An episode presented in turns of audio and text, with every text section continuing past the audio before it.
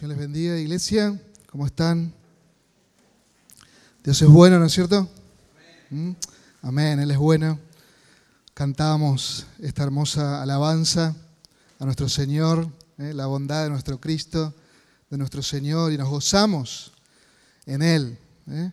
Espero que hayas podido alinear tu corazón, tu mente a estas palabras, ¿eh? la bondad de mi Cristo. Y, y qué gozo poder disfrutar de sus bondades todos los días, todos los días. Si les invito a abrir sus Biblias en Filipenses capítulo 2, y estamos en estos últimos domingos del año considerando este capítulo 2, considerando esta virtud cristiana que como dijimos es la reina de las virtudes que debe abundar en nosotros, que es la humildad. Y el apóstol Pablo exhorta a esta iglesia. El apóstol Pablo les escribe estando preso desde Roma, esta amada iglesia, que ya tiene 10 años y que han comenzado algunos conflictos. A veces idealizamos la iglesia primitiva y vemos el libro de los Hechos y consideramos que todas estas iglesias eran perfectas, no lo eran. Observamos en el libro de los Hechos que tempranamente hubo conflictos y por eso rápidamente surgieron y Dios levantó a quienes? A los diáconos. ¿Sí o no?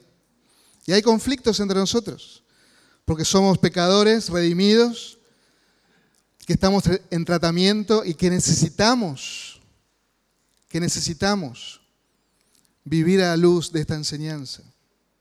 Necesitamos vivir en humildad. Acompáñenme ahí, Filipenses capítulo 2, y vamos a leer del 1 al 4. Dice así la escritura, por tanto, si hay algún estímulo en Cristo, si hay algún consuelo de amor, si hay alguna comunión del Espíritu, si hay algún afecto y compasión, hagan completo mi gozo, siendo del mismo sentir, conservando el mismo amor, unidos en espíritu dedicados a un mismo propósito. No hagan nada por egoísmo o por vanagloria, sino que con actitud humilde cada uno de ustedes considere al otro como más importante que a sí mismo, no buscando cada uno sus propios intereses, sino más bien los intereses de los demás. Que el Señor bendiga su palabra en esta en esta mañana. Como ya hemos mencionado, el apóstol Pablo exhorta a los hermanos, a estos amados hermanos, a vivir y a crecer en esta virtud. Y ya hemos visto el versículo 1, ya hemos visto lo que ya tenemos en Cristo. Ya hemos visto la doctrina para ahora nosotros como iglesia ir en pos de la unidad, creciendo en esta virtud, creciendo en humildad. Como ya dijimos, la iglesia, esta iglesia y toda iglesia cristiana necesita recordar, reflexionar todo lo que ya tenemos en Cristo. Necesita recordar este versículo 1. Y solo así habrá una actitud humilde unos para con otros. Hermanos, debemos vivir conforme a nuestra nueva identidad en Cristo. Debemos valorarnos, pero siempre a la luz de qué? A la luz de la cruz. Siempre debemos valorarnos a la luz del Evangelio, de lo que ya tenemos en Él. No es por ninguna buena obra nuestra que estamos en Cristo, no, no, no. Es por su gracia, es por su beneplácito que estamos en Él. Y a sus pies nunca habrá lugar para el orgullo. Lo importante es que estemos a sus pies todos los días. A veces es más fácil decirlo que hacerlo. Y necesitamos permanecer allí, a los pies del Señor. Así que hermanos, teniendo en mente el versículo 1, teniendo en mente lo que ya tenemos en Cristo, que ya lo, lo, expusimos hace 15 días atrás, ahora debemos hacer nuestra parte. Debemos poner manos a la obra, porque recuerda, Dios no hará lo que Él te mandó a hacer. Dios no hará lo que Él te mandó a hacer. Y vos y yo necesitamos tomar responsablemente lo que Él nos ha mandado a hacer. Vos y yo necesitamos tomar responsablemente lo que Él nos mandó a hacer. Y es lo que veremos en este, en este día, lo que debemos hacer por Cristo. Versículo 2 al 4. Y el apóstol Pablo menciona cuatro acciones que ellos como iglesia debían hacer. Toda la iglesia, desde los obispos, los pastores de esta congregación, los diáconos de esta congregación, toda la iglesia debían sumergirse en estas cuatro acciones. Pero debían hacerlo con una actitud correcta. Porque a veces tenemos la intención de hacer bien estas acciones, pero la actitud es incorrecta. Por eso Él nos presenta allí dos maneras negativas. Versículo 3 al principio, como hemos leído. Versículo 4, también la primera parte, diciéndonos, no hagan de esa manera, sino de esta. Y resuelve tanto el versículo 3 como el 4, diciéndonos de manera positiva cómo nosotros debemos vivir, cómo debemos realizar estas acciones dentro de la iglesia local, dentro de esta comunidad persuasiva, reflejando así a Cristo. Quiero que piensen por un momento en una historia, en un cuento para niños que ilustra que ilustra nuestro mal accionar muchas veces. Este cuento para niños es contado en jardines de infantes para reflejar la acción terca que muchas veces tenemos. Este cuento nos dice que había un pastor con algunas ovejas, pero había dos ovejas que siempre se estaban quejando.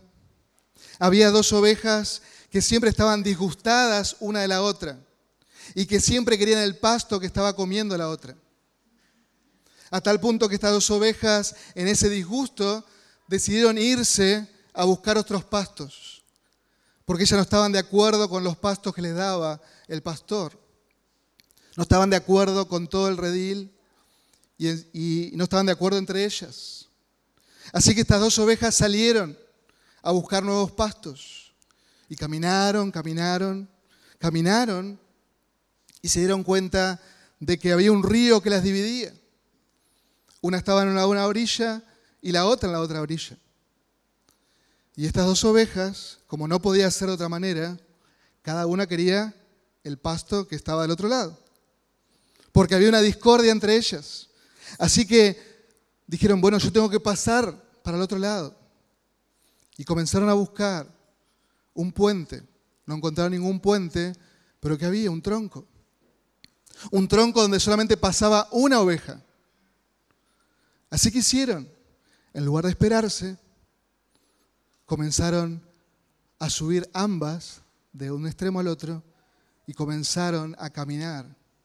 Y cada vez se iban acercando más, se iban acercando más, se iban acercando más hasta que quedaron nariz con nariz.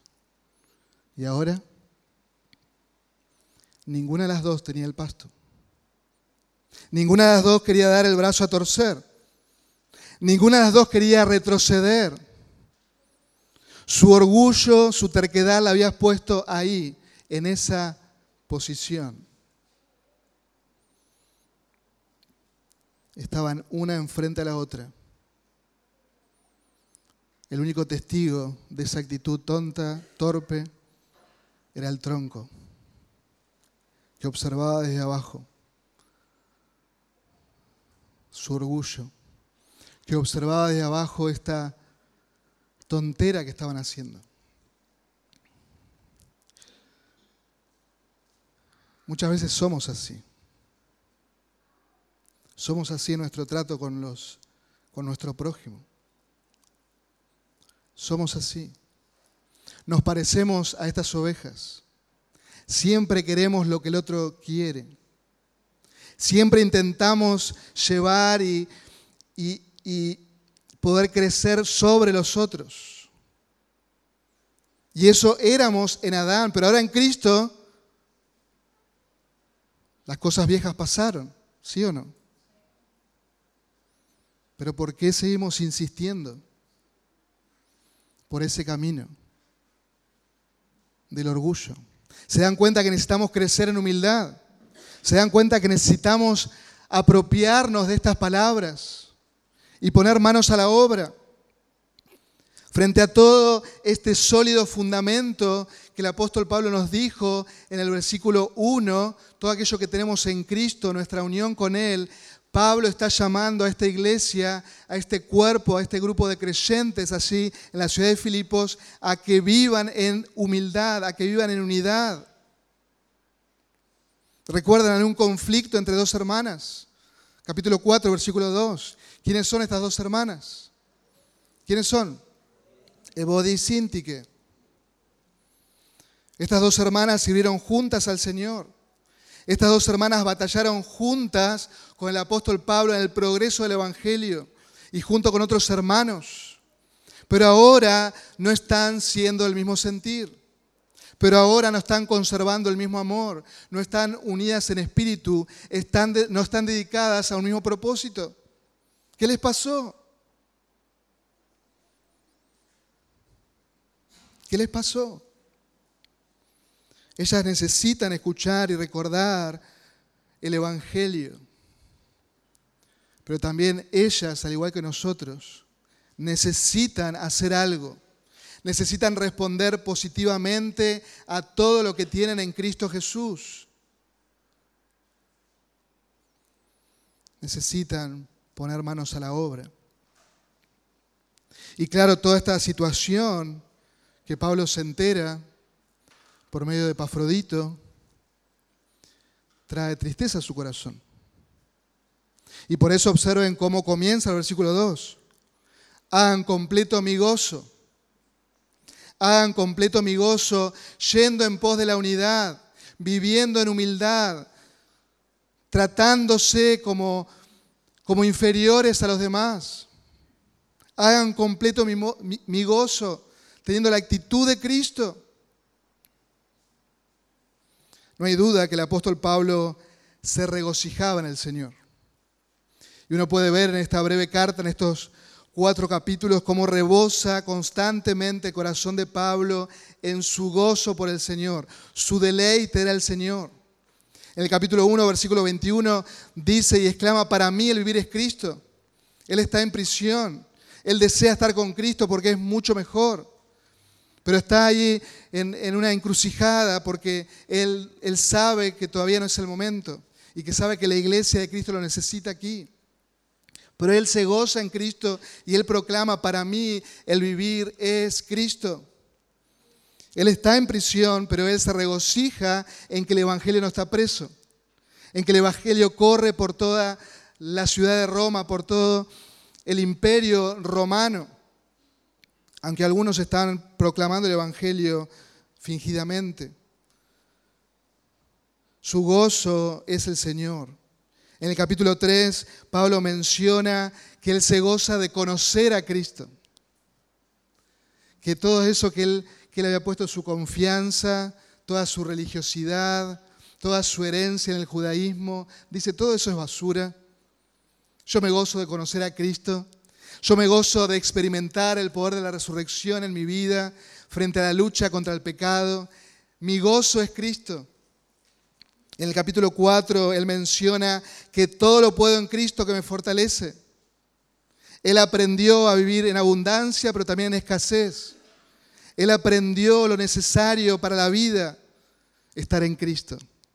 Y todo lo podía en Cristo que lo fortalecía para vivir. Su gozo era Cristo.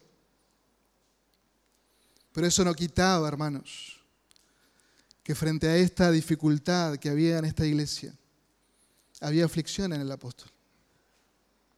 Había aflicción en el corazón del apóstol por esta iglesia y por todas las iglesias, para que ellos puedan crecer en el Señor, para que ellos puedan madurar.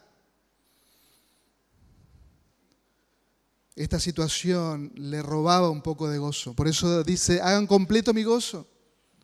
Realmente quiero que mi gozo, que mi copa, podemos mencionar, rebose de alegría, de gozo al ver, al ver el progreso del Evangelio, al ver el obrar poderoso del Evangelio en ustedes, al ver que Ebodi y Sinti que se humillan una a la otra, que puedan andar en unidad, en gozo, donde el Evangelio es victorioso en sus vidas. Él deseaba ver eso. El apóstol Juan también lo expresa de la siguiente manera cuando escribe su tercera epístola a Gallo. Y él se goza de que este discípulo, este hijo en la fe, estaba andando, viviendo el Evangelio, moldeado por el Evangelio. Y Él les dice en tercera de Juan, versículo 4, no tengo mayor gozo que este, oír que mis hijos andan en la verdad, oír que mis hijos viven en la verdad. Y realmente es un gozo que expresa el apóstol Juan y que el apóstol Pablo deseaba ver en esta amada iglesia, ver que sus hijos andan en la verdad, que andan en pasos de obediencia, que hay una respuesta de adoración, de gratitud al Señor. Esa es la preocupación de los apóstoles en ese tiempo. Y es la preocupación de los pastores y maestros en este tiempo. Que el Evangelio permee cada área de nuestra vida, de la vida de los creyentes. Es mi oración que cada semana que pase vos que estás en Cristo puedas crecer y madurar. Es mi gozo y oración que pueda observarte cada día más parecido a Cristo. Era nuestro clamor en el tiempo de pandemia, cuando no podíamos vernos, pero como pastores orábamos por todas las iglesias. Y era nuestro clamor que al volver a vernos, podamos ver el fruto de esa madurez, de ese caminar en Cristo, un desarrollo, una humildad.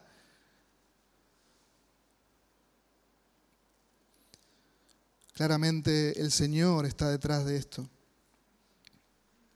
Era Pablo que se debía gozar, pero es el Señor que está detrás de este, de este gozo, que está detrás de nuestro crecimiento. Y amados hermanos, honramos al Señor cuando obedecemos a nuestros pastores y nos sujetamos a ellos, porque ellos han de velar por nuestras almas, ellos van a rendir cuenta por nosotros. Permítanle que le hagan con alegría y no quejándose, porque eso no es provechoso. Y Pablo deseaba ver que estas dos hermanas se humillen, reaccionen, obedezcan. Él quería gozarse. Él quería gozarse al ver cómo el Evangelio triunfaba en ellas. Y no se da una idea, hermanos, cuando en las relaciones interpersonales hay un conflicto y lo, solucionamos a los pies de la cruz, lo solucionamos como la palabra de Dios dice, lo solucionamos lo solucionamos por medio del Evangelio. Qué gozo que hay en el pueblo de Dios cuando ocurre esto. Cuando el Evangelio es proclamado y en medio de ese conflicto interpersonal, dos pecadores redimidos se piden perdón, demostrando que el Evangelio es poder de Dios para salvación y para transformar nuestros corazones. Él nos está cambiando a la imagen de Cristo. Cuando dos pecadores se humillan el uno al otro y solucionan las cosas conforme al Evangelio. ¿Se dan cuenta de lo que Pablo está diciéndole aquí? Hagan completo mi gozo. Es como se pone delante de Body y que, hermanas, hagan completo mi gozo. Viviendo de esta manera, teniendo estas acciones, dando frutos de justicia, obedeciendo al Señor, haciendo su parte en este proceso de santificación. La santificación es sinergista. Debemos poner manos a la obra en todos estos mandamientos que Él nos ha dado para que lo cumplamos por su gracia en el poder del Espíritu, pero nosotros debemos poner manos a la obra. Y es lo que Pablo les dice aquí, lo que ustedes deben hacer por Cristo y cómo deben hacerlo. Lo primero que les dice, versículo 2, siendo del mismo sentir, siendo del mismo sentir, frente a todo lo que ustedes tienen en Cristo, ahora tengan el mismo sentir, siendo del mismo modo, pensar lo mismo, tener una orientación, mental a pensar lo mismo, a tener un mismo objetivo. Y todo lo que estamos aquí, ahora nuestro cerebro está a mil. Algunos piensan, ¿cuándo termina? Algunos dicen, acá hace calor, tendría que haberme sentado más allá. Y todo eso vamos pensando mientras escuchamos este sermón. Y cada mente es un mundo. Pero hermanos, como cristianos, la iglesia de Cristo, nuestras mentes, todo nuestro ser tiene un nuevo dueño.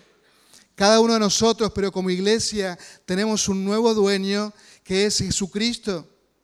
Y por eso debemos ser transformados mediante la renovación de nuestra mente. Nuestra mente debe ser transformada a la luz de la palabra, siendo controlados por el Espíritu Santo de Dios. Hay personas que dicen, bueno, yo ya soy así. No, no, no, no, no. No pienses de esa manera. Vos eras así. Y si estás en Cristo, estás siendo transformado por el poder de Cristo, por el poder del Cristo resucitado. Y si no ves ningún cambio en tu vida, yo dudaría que hubo un antes de Cristo en tu vida. Porque aquel que está en Cristo ha sido justificado y está siendo santificado. Por medio de su palabra debemos renovar nuestra mente, del obrar del Espíritu. Debemos purgar todo pensamiento que es ajeno a Cristo. Y en todo debemos llevar nuestra obediencia como iglesia a la obediencia a Cristo. Debemos tener una sola mente, debemos tener una sola prioridad, alinearnos al propósito de Dios, de ser conformados a la imagen de su Hijo. A veces vemos realidades muy distintas. Nuestras mentes siguen estando saturadas de otras cosas. Y no estamos contemplando al Señor como deberíamos. En lugar de contemplarle a Él, ver su gloria y ser transformados, nos seguimos contemplando demasiado nosotros mismos. Nos seguimos observando demasiado. Entonces cada uno tiene su propio sentir. Cada uno tiene su propia manera de pensar. Y comienzan las dificultades. Nuestras mentes naturales en Adán irán siempre tras los deseos de los ojos, los deseos de la carne, la vanagloria de la vida. Y nuestra mente debe ser renovada constantemente, porque tenemos esta tendencia natural a ir en pos de eso. Necesitamos renovar nuestra mente por medio de su palabra. Y hermanos, ahora al estar en Cristo, tenemos su mente y podemos y debemos tener un nuevo sentir. Podemos hacer esta acción de sentir lo mismo. Esta palabra sentir, pensar, que aparece aquí, es el verbo froneo, el cual aparece 26 veces en el Nuevo Testamento. Y es interesante, hermanos, que de esas 26 veces que aparece en el Nuevo Testamento, 10 aparecen en esta epístola. Así que hay un énfasis. Hay un énfasis claro que el Espíritu Santo que inspiró al apóstol Pablo a escribir esta carta quiere decirnos, quiere comunicarnos es importante cómo pensamos, qué pensamos, qué hay en nuestra mente. Y nuestra mente ahora en Cristo debe pensar como Cristo. Nuestra mente ahora en Cristo debe tener la actitud de Cristo. Frente a todo lo que tenemos en Cristo, podemos y debemos pensar como Cristo. Es como que el apóstol Pablo diga, hermanos, piensen lo mismo, piensen en Cristo y piensen como Cristo. ¿Por qué, nos cuesta tanto pensar de esta manera? Por nuestro pecado, por nuestra dureza de corazón, por no obedecer al Señor, ir a su palabra y renovar nuestra mente por medio de su palabra, de su espíritu, obrando en nosotros, realizando esta acción.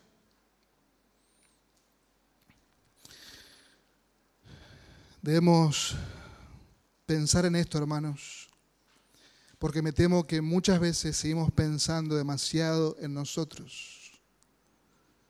Y no tenemos una actitud humilde porque nos amamos demasiado nosotros mismos.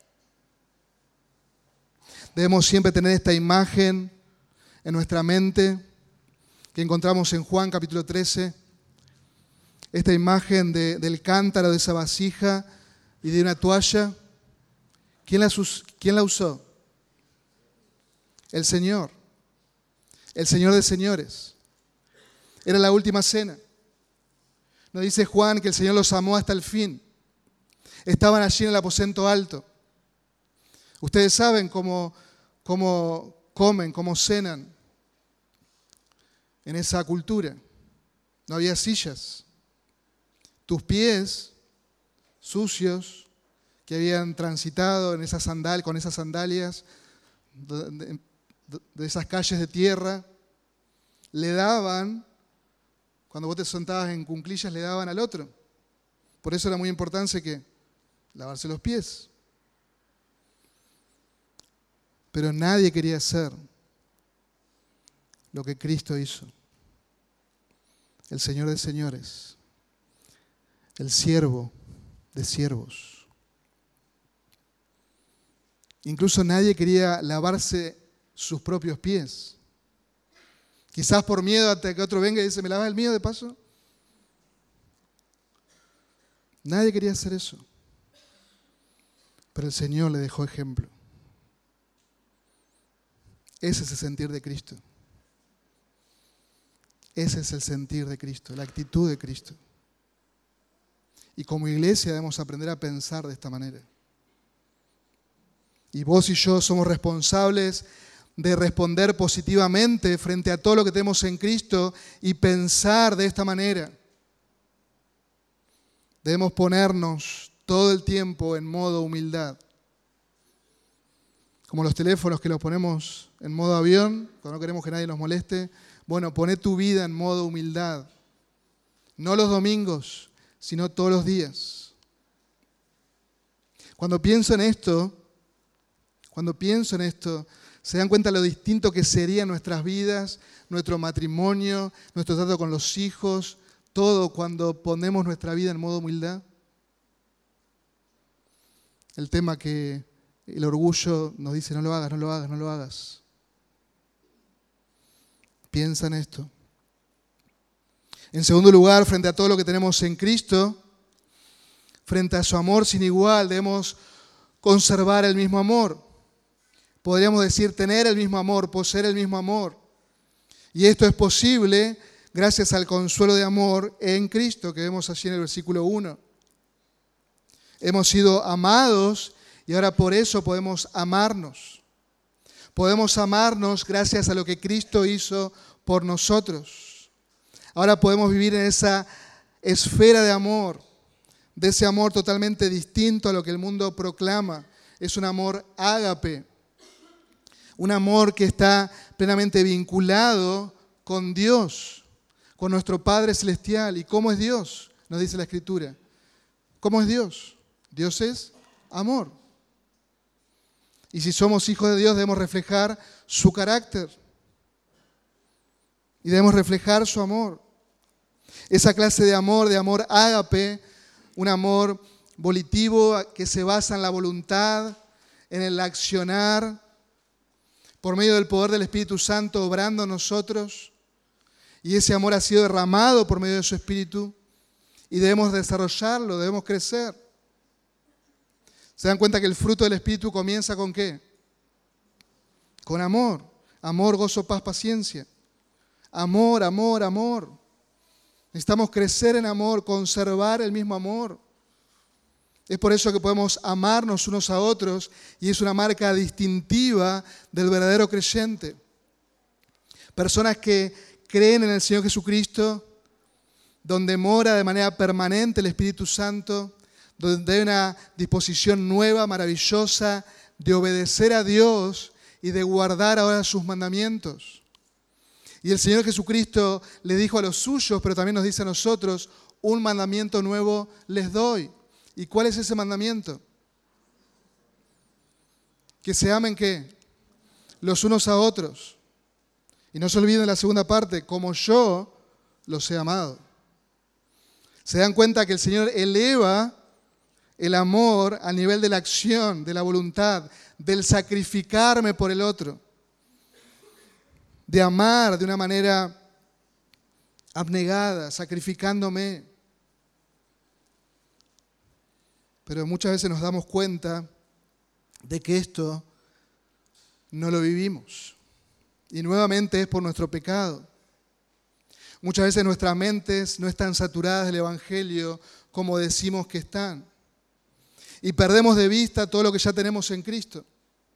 Perdemos de vista su amor, su gracia. Perdemos de vista que hemos sido perdonados y por eso nos cuesta tanto perdonar. Y comenzamos a tener un amor selectivo, comenzamos a tener pequeñas diferencias y distinciones entre nosotros. ¿Por qué? Porque nuestra mente no está siendo gobernada por la negación, por la humildad. Una mente que es saturada del Evangelio, ¿cómo va a ser? Humilde, servicial, abnegada, siempre va a estar dispuesta a amar, siempre va a estar dispuesta a conservar el mismo amor. Y Ebodi Sinti que no lo estaban haciendo. ¿Qué tal tu vida? ¿Qué tal mi vida?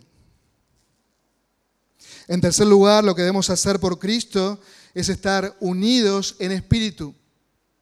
Y dice el apóstol, siendo el mismo sentir, conservando el mismo amor, unidos en espíritu. Si pensamos lo mismo, si tenemos el mismo amor, seremos unidos en espíritu. Estaremos unánimes. Literalmente significa una misma alma, como un solo hombre. Esta palabra solo aparece aquí en el Nuevo Testamento. Aparece una palabra similar en este libro, en el capítulo 1, versículo 27, cuando el apóstol Pablo dice que ellos deben vivir de una manera digna del Evangelio de Cristo, y al final dice, luchando unánimes por la fe del Evangelio. Es una idea similar, unánimes. Nuestra unión con Cristo hace posible que ahora en Él seamos uno. En Él. Ser unánimes claramente descansa en todo lo que ya tenemos en Cristo. Nuestras nuevas vidas en Él descansan y están entretejidas con este amor mutuo por Cristo y podemos ahora vivir en armonía unos con otros porque estamos en Él. Pero a causa nuevamente de nuestro pecado, y quiero que te vayas con esta idea, el pecado siempre arruina todo. Por causa de nuestro pecado, buscamos nuestros propios intereses y no vamos en pos de la unidad, sino que rápidamente construimos barreras, nos sectorizamos y comenzamos a decirnos como los corintios, yo soy de, y por allá se escucha, yo soy de, y por allá arriba se dice, yo soy de, y en el seno de la iglesia está desunida porque cada uno es de alguien. Y quizás los más espirituales dicen y se jactan, yo soy de Cristo desunión, hermanos. Cuando uno está unido a Cristo, el yo soy de no existe en el seno de la iglesia. En el seno de la iglesia. Yo pienso que, y el apóstol Pablo ahí en los Corintios dice, ¿está acaso dividido Cristo? Claro que no. Claro que no. Hermanos, nosotros debemos esforzarnos, ahí está nuestra parte, esforzarnos en preservar la unidad del Espíritu en el vínculo de la paz, Efesios 4.3. Debemos esforzarnos. Debemos ir en pos de la unidad, cada uno de nosotros. Cuando pensamos en esta acción de ser unánimes, de ser un solo hombre, nos lleva rápidamente a la analogía que vemos en la escritura de ver la iglesia como un cuerpo humano. Vernos a nosotros como iglesia, como un cuerpo, donde hay una sola cabeza. ¿Y esa cabeza quién es? Cristo. Cristo es la cabeza de la iglesia. Y cuando el cuerpo está en armonía, donde cada célula, donde cada órgano funciona a la perfección, hay salud. Y a veces hay enfermedades que vienen a nuestra vida, enfermedades externas, algún virus, alguna bacteria, algún hongo, que viene a nosotros y nos enfermamos. Pero hay enfermedades que también son, son autoinmunes. Y creo que es una buena analogía con el orgullo. Que las mismas células comienzan a combatir el mismo cuerpo. Y la desunión hace eso. Decimos que somos un cuerpo, pero actuamos siendo muchos cuerpos. Y eso no debe ser así en el cuerpo de Cristo. Y nos autolesionamos y atacamos el mismo cuerpo. Así es el orgullo, los celos. Y podíamos ir mencionando una lista de pecados. Hermanos, el Señor Jesucristo oró, oró por la unidad oró por la unidad nuestra, para que mostremos su gloria, para que mostremos que tenemos comunión con Él, para que proclamemos el poder del Evangelio en medio de todas nuestras diferencias. El poder del Evangelio es notorio. Somos uno en Cristo. En el libro de los Hechos encontramos a los, a los creyentes, los primeros creyentes, y Lucas nos dice que eran de un mismo sentir y pensar otras versiones dicen que era de un solo corazón, de una sola alma. Y yo te pregunto, ¿por qué nos cuesta tanto a veces ser uno? ¿Por qué? Claramente es por nuestro pecado, porque no estamos haciendo nuestra parte en este proceso de santificación. Porque nos apropiamos de todo lo que tenemos en Cristo, pero no lo aplicamos a nuestra vida, en cada área de nuestra vida. No sabemos exactamente la actitud que habían tenido Evodia y Sintique, pero ellas claramente no estaban viviendo unánimes, estaban viviendo con otra actitud. Y como ya dijimos, esa actitud de desunión es anti-evangelio. Y es importante, hermanos, aclarar esto. Aquí no estamos hablando de unirnos dejando la verdad del Evangelio de lado. Aquí el apóstol Pablo no está hablando de ser si ecuménicos. No está hablando de eso. El mundo proclama eso.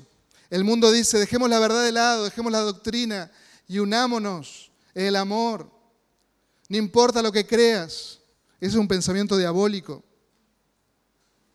Recuerden, el apóstol Pablo le está hablando a una iglesia local, a una iglesia local, a un grupo de creyentes nacidos de nuevo.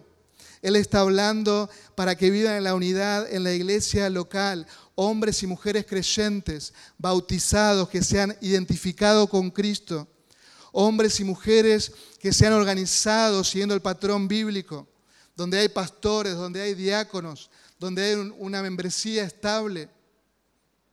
Él les está hablando a ellos y por implicación a nosotros. Seamos uno. Seamos uno. Como dijimos, la iglesia de Filipos era una iglesia sana, pero necesitaba recordar esta unión con Cristo. Y al recordar esa unión con Cristo implica una unión con los hermanos, un vivir en armonía, implica vivir teniendo una actitud humilde, serviciales, amorosos, siguiendo juntos al Señor. Por eso termina diciendo en el versículo 2, dedicados que a un mismo propósito. dedicados al mismo propósito.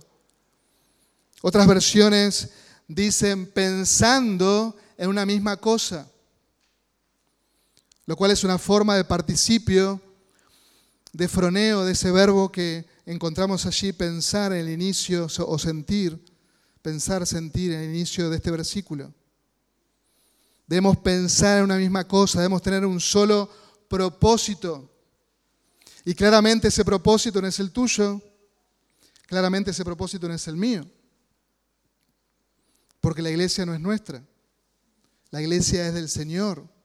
¿Y cuál es ese propósito?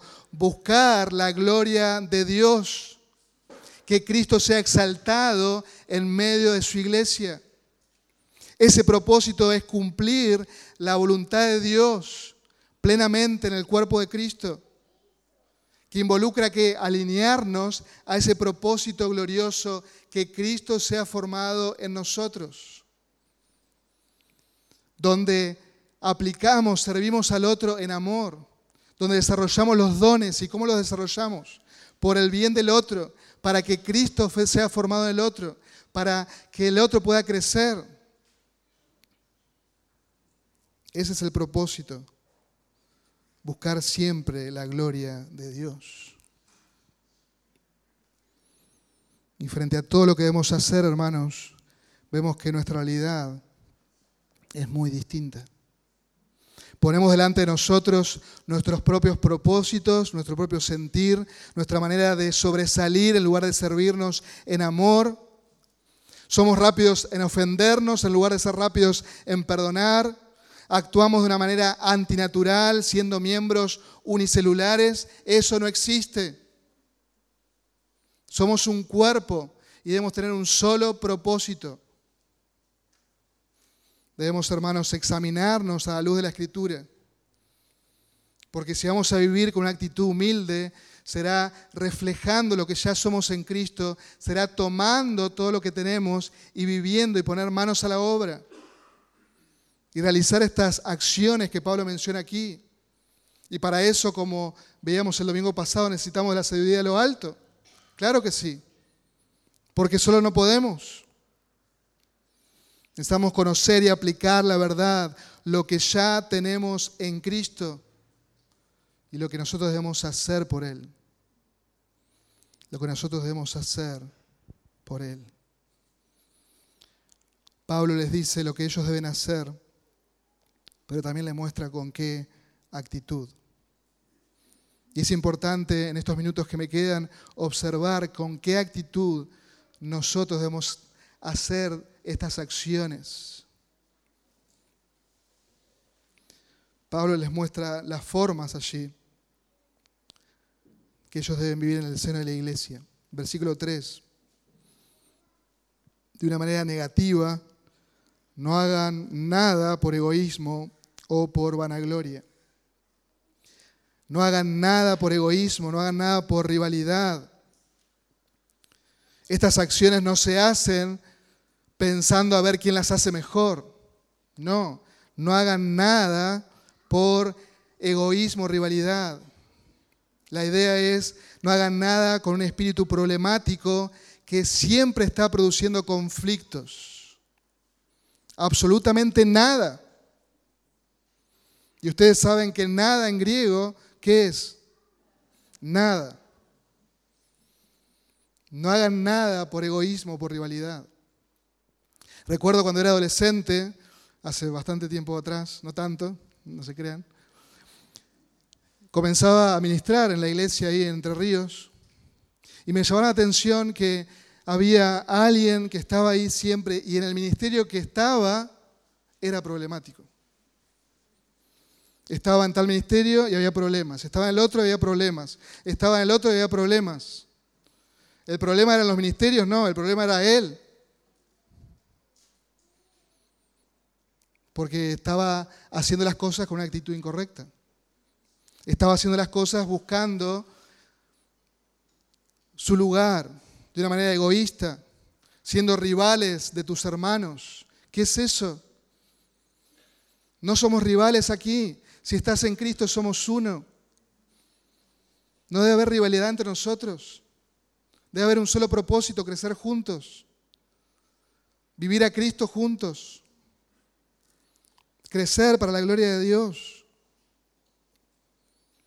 Dice el apóstol, nada por vanagloria, nada por vanagloria, nada con actitud orgullosa, arrogante, con una actitud de robarle la gloria a Dios. Escucha esto, cuando vos buscas tu propia gloria, le estás robando la gloria que solo le merece a Dios. Y a veces decimos, no, nunca voy a hacer eso. Examina tu corazón, porque muchas veces buscas tu propia gloria mientras servís a los demás, mientras servimos a los demás. Nada por vanagloria, nada por ese camino de exaltarnos a nosotros mismos, por encima de Dios, por encima de los demás, donde al vanagloriarnos estamos quebrantando el primer y segundo mandamiento, porque no estamos amando a Dios como deberíamos y no estamos amando al prójimo como deberíamos.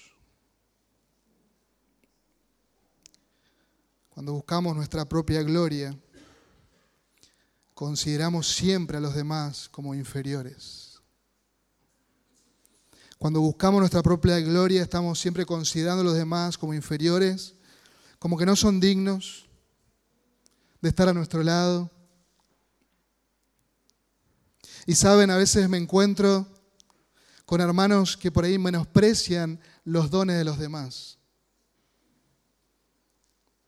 O quizás está descubriendo algunos dones. No menosprecies. Ayúdale, ponete al lado. Para que juntos crecer, para que juntos desarrollar esos dones y crecer juntos para la gloria de Dios. Nada por vanagloria. Por eso recalca versículo 4, no buscando cada uno sus propios intereses. Indudablemente, Evodia y Sintique estaban en este caminar, había rivalidad entre ellas, estaban buscando su propia gloria, estaban buscando sus propios intereses.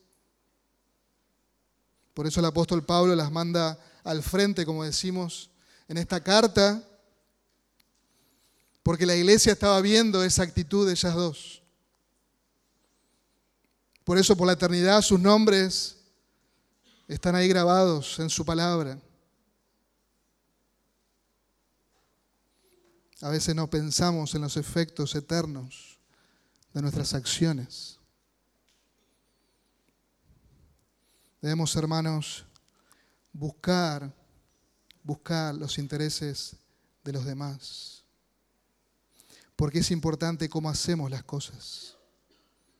Muchas veces nos, nos autoengañamos pensando que hacemos lo correcto, pero con un sentir equivocado buscando nuestros propios intereses, buscando nuestra propia gloria, haciendo las cosas por rivalidad. Y ustedes pueden observar allí en el capítulo 1, versículo 15 y 16, que algunos hermanos, algunos maestros de Roma, ellos están predicando el Evangelio. Ellos están cumpliendo la gran comisión, pero su actitud es una actitud de rivalidad. Lo están haciendo para traer carga al apóstol Pablo, quizás poniéndose en la vereda enfrente. Le están, le están diciendo, el apóstol Pablo, ah, es falto de carácter. Yo lo conozco y, y la verdad que sus predicaciones son muy aburridas. Seguro que está preso porque, porque Dios lo encerró para que se calle. Y se ponían en la vereda enfrente. Estaban haciendo las cosas pero con una actitud incorrecta. Hermanos, no solo es importante lo que hacemos por Cristo, sino cómo lo hacemos. Y por eso debemos observar nuestro corazón, debemos alinear nuestro corazón a su palabra, porque quizás tenemos muy buenas intenciones, pero estamos siguiendo el camino de Diótrefes.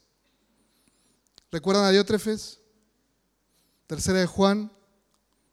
Él se creía el primero en la iglesia. Ni al apóstol Juan le iba a dar lugar. Él incluso rompía las cartas que el apóstol Juan enviaba a la iglesia. Él quería ser el preeminente. Recuerda, solamente hay alguien preeminente en la iglesia. ¿Y quién es? Cristo el Señor. Y todos nosotros, todos nosotros somos siervos. Todos nosotros, diferentes roles, dados por el mismo Señor. Pero todos somos siervos. Todos. Debemos buscar el camino de la humildad. Por eso la segunda parte de estos versículos 3 y 4 nos muestra eso. Esa actitud correcta de hacer lo que debemos hacer por Cristo. Observen, con una actitud humilde, cada uno de ustedes considera al otro como más importante que a sí mismo. Debemos buscar los intereses de quién, versículo 4 al final, de los demás, de los demás. ¿Se dan cuenta? Esa es la actitud correcta de hacer todo lo que debemos hacer por Cristo, de tomar estas acciones, de ponernos manos a la obra, con una actitud humilde. Esa es una sola palabra en griego, es una palabra compuesta que no solo que es contraria al egoísmo y a la vanagloria, sino que desplaza esa rivalidad, esa vanagloria. Y por eso es importante que vivamos con esa actitud humilde. Esta palabra, como les dije, es una palabra compuesta que significa humilde de mente. Recuerden, es importante lo que pensamos. Humilde de mente. Y cuando uno es humilde de mente, los frutos se ven. ¿Y cómo se ven? Versículo 2. Realizando esas acciones. Viviendo de esa manera. Humildes de mente. Como dije el primer domingo que comenzamos esta serie en el mundo greco-romano, el ser humilde era usado de una manera despectiva, peyorativamente, describiendo a un esclavo, a alguien que es ordinario, a alguien sin valor. Y siempre el mundo de la humildad no está bien vista. Pero aquí encontramos esta palabra que para muchos eruditos el apóstol Pablo la introdujo, la formó, la creó, y que siempre tiene una connotación positiva en el creyente, esa actitud humilde. Y de esa manera debemos vivir. De esa manera debemos vivir, teniendo esa actitud. Observándonos día a día a la luz del Evangelio, teniendo una mente saturada de Cristo, de lo que Él hizo por nosotros, de lo que Él hizo por nosotros. El apóstol Pedro le dice a los creyentes revestidos de humildad en su primera carta, en ese trato mutuo. Porque Dios resiste a quién? A los soberbios, pero da gracia a los humildes. Da gracia a los humildes. Primera Pedro 5:5. Cuando tenemos esta actitud, hermanos, comenzamos a considerar al otro como superior. ¿Se dan cuenta? Cuando nuestra mente está llena del Evangelio y comenzamos a pensar en ser humildes, ser humildes de mente, comenzamos siempre a tratar con los otros de manera que ellos son superiores a mí. Y si ellos son superiores a mí, ¿qué debo hacer? Servirles. Servirles en amor. Servirles en amor. Y el apóstol Pablo dice, consideren esto Debemos considerar al otro. Esa palabra considerar viene del mundo de las matemáticas, de hacer cálculos, de poner en una tabla de valores, donde al estar en Cristo, frente a todo lo que tenemos en Él, calculamos y en obediencia a Él hacemos todo lo que debemos hacer por Cristo, no para nuestro propio beneficio, sino para el beneficio de los demás. Todo el tiempo calculamos eso. Y vamos sumando siempre para los demás y restándonos a nosotros, muriéndonos cada día más para que Cristo sea revelado en nosotros. Por eso no debemos buscar nuestros propios intereses, sino más bien los intereses de los demás. Siempre debemos buscar estar atentos a las necesidades de los demás, estar alertas para el beneficio de los otros. Y qué diferente sería nuestras vidas, nuestras relaciones, si con actitud humilde vivimos. Qué diferente sería nuestra iglesia, nuestros matrimonios, nuestras relaciones. Si nos enfocamos en el Señor y en su gloria, siempre tenemos esa actitud humilde de servicio, abnegada. De esa manera vos y yo debemos vivir. De esa manera debemos vivir. Piensa por un momento, y con esto cerramos, piensa por un momento en nuestra nueva vida en Cristo. Cuando contemplamos nuestras vidas en Él, cuando contemplamos nuestra vida en Él, Él nos llamó por el camino de la humildad. Comenzamos esta vida quebrantados a los pies de quién? De Cristo. Sabiendo que somos bienaventurados al ser pobres en espíritu. Sabiendo que somos bienaventurados al vernos a nosotros mismos y decir, estamos en una bancarrota espiritual, necesito de Cristo. Me arrepiento de mis pecados. Caigo a los pies de Cristo sabiendo que lo único que aportamos, por decirlo de una manera, a nuestra salvación es nuestro pecado, nuestra miseria, y que fue por su gracia, fue por su obra en nosotros, que ahora estamos en Él. Y saben, hermanos, nuestro Padre amoroso diseñó nuestra vida cristiana, nuestra vida en el Hijo, para abundar en esta virtud, para abundar en la humildad. Y por eso necesitamos buscarla a diario, por medio de los medios de gracia. Necesitamos buscarla a diario por medio de los medios de gracia que Él nos ha dado. Piensa por un momento la oración. ¿Cómo te coloca la oración? De rodillas, frente al Señor, buscando su dirección. Piensa en la palabra de Dios. La palabra de Dios que nos santifica, que como decíamos al principio, necesitamos renovar nuestra mente porque hay todavía mucha basura allí. Necesitamos renovar nuestra mente por medio de la palabra. Las diversas pruebas que enfrentamos, que nos dice Santiago que son pruebas multicolores que vamos a enfrentar en la vida. El Señor las pone ahí. ¿Para qué? Para que nosotros demos cuenta que somos frágiles que necesitamos y que ese carácter humilde se desarrolle. Necesitamos, hermanos de la iglesia. Necesitamos de la iglesia. Porque es ahí donde aplicamos esto. Y seguramente si nos preguntamos unos a otros, estando solos, somos los más humildes del universo. Como dice Maya. Los más humildes del universo. Y no es así. Este medio de gracia, la iglesia, donde unos a otros llevamos nuestras cargas, donde nos sometemos los unos a los otros, donde nos amamos unos a otros, donde ponemos en práctica y observamos cuánto hemos crecido en esta virtud, ¿o no? Cuatro acciones, hermanos, que debemos hacer. Cuatro acciones que vos y yo debemos hacer y debemos hacerla de una manera correcta. Examina tu corazón, examina tu corazón y hoy es un buen día para comenzar. A la luz de la brevedad de la vida, comienza hoy a vivir de esta manera, observando todo lo que ya tienes en Cristo,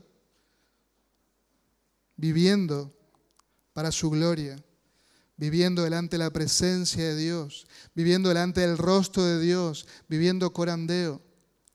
Vive de esa manera.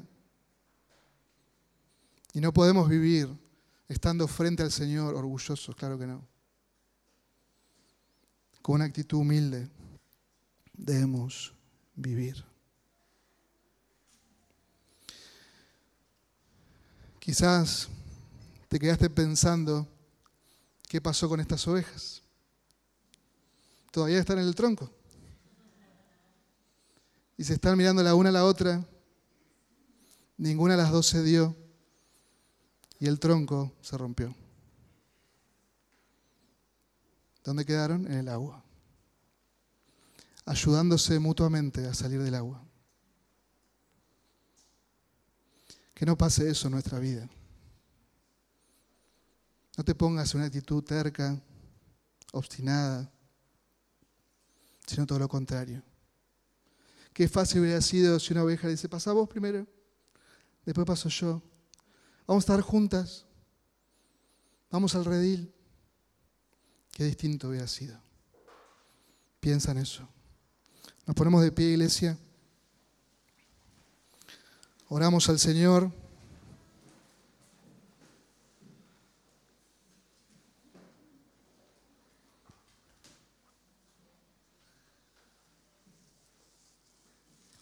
Señor y Padre, venimos delante de ti, humillados, no podemos estar de otra manera. Queremos humillarnos bajo tu poderosa mano. Y somos conscientes de que muchas veces hay arrogancia en nuestra vida, que hay egoísmo, que hay celos, que buscamos nuestra propia gloria te pedimos perdón, Señor, perdonanos, limpianos.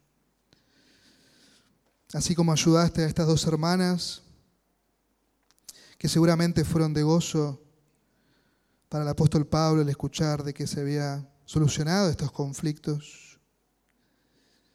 Confiamos que lo hiciste en ese momento y confiamos que lo harás en este momento al ayudarnos mutuamente a vivir con una actitud humilde cada uno de nosotros frente a todo lo que tenemos en Cristo, frente a todo lo que tú nos has dado en Él.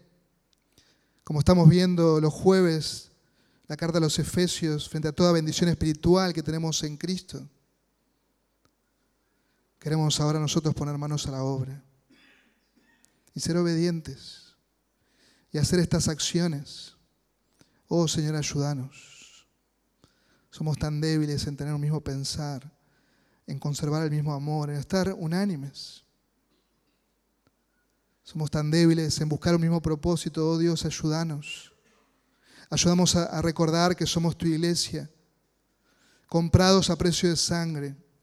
Ayúdanos a recordar que necesitamos amarnos unos a otros y crecer en este amor. Ayúdanos a crecer en esta semana en humildad. Trata con nosotros.